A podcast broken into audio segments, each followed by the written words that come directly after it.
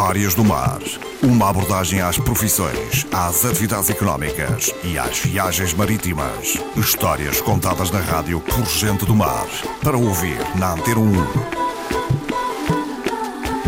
Bom dia, bem-vindos a mais uma edição das Histórias do Mar nas manhãs de segunda-feira. Esta semana temos um convidado habitual destas sessões, Vítor Caires, cronista marítimo, tem inclusivamente alguns livros já publicados, sempre uh, relacionados com o mar. Hoje o desafio que proponho ao Vítor Caires é precisamente duas atividades que, entretanto, caíram em desuso por força de uma série de circunstâncias, que são, desde logo, a mergulhança e também a atividade de bom boteiro. Vitor Carlos, Olá, obrigado por ter vindo à Antena mais uma vez. Vamos falar então sobre, vamos começar por falar sobre a mergulhança, que foi uma atividade que durante alguns anos aconteceu aqui na, digamos, na Baía do Funchal.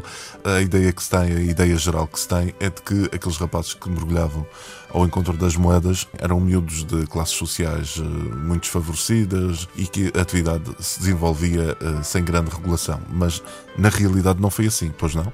Não, não foi. Inclusive eu quando arrepia-me um bocado de falar da mergulhança, porque eles eram os meus heróis. Eu andava no mar desde muito novo lá, levado pelo meu pai e depois também tinha o meu barquinho.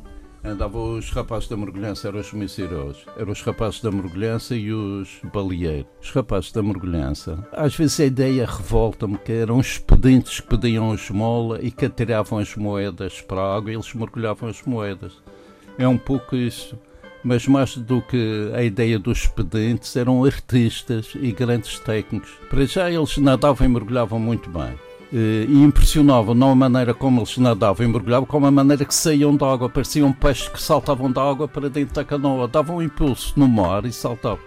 E quanto à atividade dos rapazes da mergulhança, houve um edital nos anos 50 regulamentando a atividade da mergulhança, em que era permitido apenas indivíduos do sexo masculino, dos 14 aos 20 anos, precisavam saber nadar bem, sujeitos a inspeção médica anual e, inclusive, para terem licença de mergulhança, tinham que preencher um documento escrito pelo próprio. Agora imagina, há 60 anos, quantas pessoas do meio laboral, náutico ou de terra, estava habilitado a escrever. Até hoje em dia, se pedimos alguém para descrever aquele que pretende, quase que é preciso um tradutor, era o requerimento escrito pelo próprio, com uma declaração anual de uh, inspeções anuais médica e um documento do guarda fiscal, do, perdão, do Cabo do Mar de serviço no Funchal, porque havia cabos do mar no Funchal, em Mexica, em Câmara de Lobos,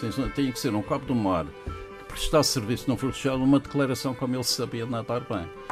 Ora, esses rapazes... Era a, capita a capitania que monitorizava essa era, atividade? Era a capitania, regulava, regulava fim A capitania do Porto do Funchal é que superintendia tudo e havia uma delegação no Porto Santo e havia os cabos do mar onde havia maior movimento de embarcações, barcos de pesca, mergulhança e bomboteiros, que eram uma espécie de vendedores ambulantes que deslocavam-se de canoa, era, regular, era no Funchal que exerciam a atividade. Os bomboteiros eram uma espécie de vendedores ambulantes, claro, mas que usavam de canoa e que apresentavam artigos regionais. Isso acontecia quando os navios ficavam fundeados ao largo partido. Eles iam em canoas. Como é que estava montado esse negócio? É aproximava-se. Havia uma, de, quando faltava de navio, era a zona mais do Almirante Reis. A zona baixa, a zona antiga da cidade. A maior parte das pessoas exerciam essa atividade lá. Quando o navio se aproximava do porto, as canoas dos bomboteiros e da mergulhança aproximavam-se do navio. Os tripulantes dos navios já sabiam dessa atividade aqui no Porto e já preveniam os passageiros que havia essa atividade, os vendedores ambulantes e os rapazes da mergulhança que atirando moedas, eles mergulhavam a apanhar as moedas.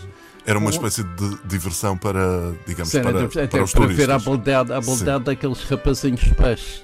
E também apresentavam os espetáculos. Combinavam um preço e ele atirava-se da parte mais alta do navio para o mar às vezes faziam também serviços técnicos e de assistência aos navios, porque os navios por vezes tinham cabos ou outros objetos, troncos de árvores ou arames presos no Oeste e os rapazes da mergulhança quando chegavam aqui eram contratados, mergulhavam ao Oeste, mas era mergulho sem garrafa, era mergulho livre para soltar os cabos do Oeste dos navios. e havia também pequenos rumbos, buracos no casco, que era remediado com emplastros, digamos assim, anteriormente. E quando chegavam ao Porto, esses rapazinhos peixes mergulhavam com uma chapa, colocavam no lado de fora, com uma cavilha para o interior e interiormente prendiam, segurava, ele ficava remediado até chegar ao próximo porto. É que por vezes dizemos que ah, aquilo eram expedientes, como atiramos moedas a um pobre qualquer, atirávamos a ele. Mas expedientes acho que eram artistas e grandes técnicos de assuntos do mar. Muito bem. Vitor Carlos, obrigado por ter vindo mais uma vez aqui ao, ao, programa das Histórias do Mar da Antena 1. Saúde e bons ventos, é o que desejamos para todos. Bom dia.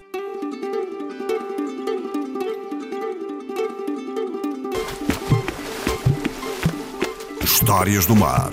Uma abordagem às profissões, às atividades económicas e às viagens marítimas. Histórias contadas na rádio por gente do mar. Para ouvir na Antena 1.